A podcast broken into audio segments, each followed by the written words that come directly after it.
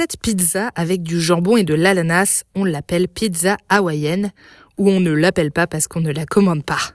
Laissez Hawaï en dehors de cette sombre histoire. L'origine de cette pizza, un peu particulière, est bien plus étrange encore. Pour trouver l'origine de la pizza hawaïenne, il faut laisser le collier de fleurs et le troquer contre un anorak.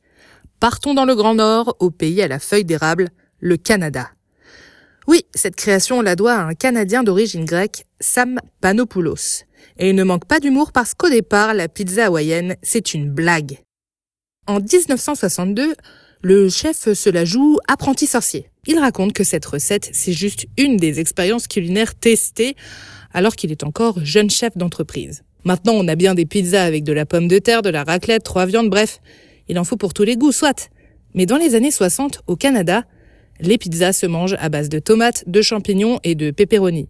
Peu de choix donc. Sam Panopoulos décide de tenter l'association jambon et ananas pour rigoler, dit-il.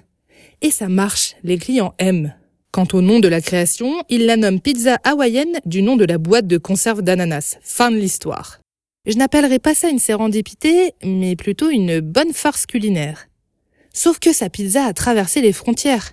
Désormais, on peut la manger à peu près partout dans le monde et même en Italie. Pourtant là-bas, on ne badine pas avec la pizza. La blague devient très sérieuse. Un grand chef propose désormais une margarita à l'ananas à la carte de son restaurant à Naples. Il s'inspire de la recette du Canadien, mais tente de relever son niveau.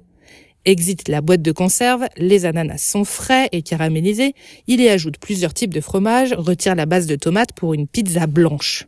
Tollé chez nos amis transalpins, c'est un affront. Oh, sole mio Le chef Gino Sorbillo ne se laisse pas abattre. Sa pizza reste à la carte de son restaurant et ce malgré les haineux. Il est même allé plus loin suite à un commentaire sur les réseaux. Il ne demande plus que du ketchup à votre pizza. Ni une ni deux, l'Italien a fait une autre création napolitaine avec du ketchup maison. Bonjour la provoque. Mais il n'y a pas de bad buzz, juste parfois de la bad food.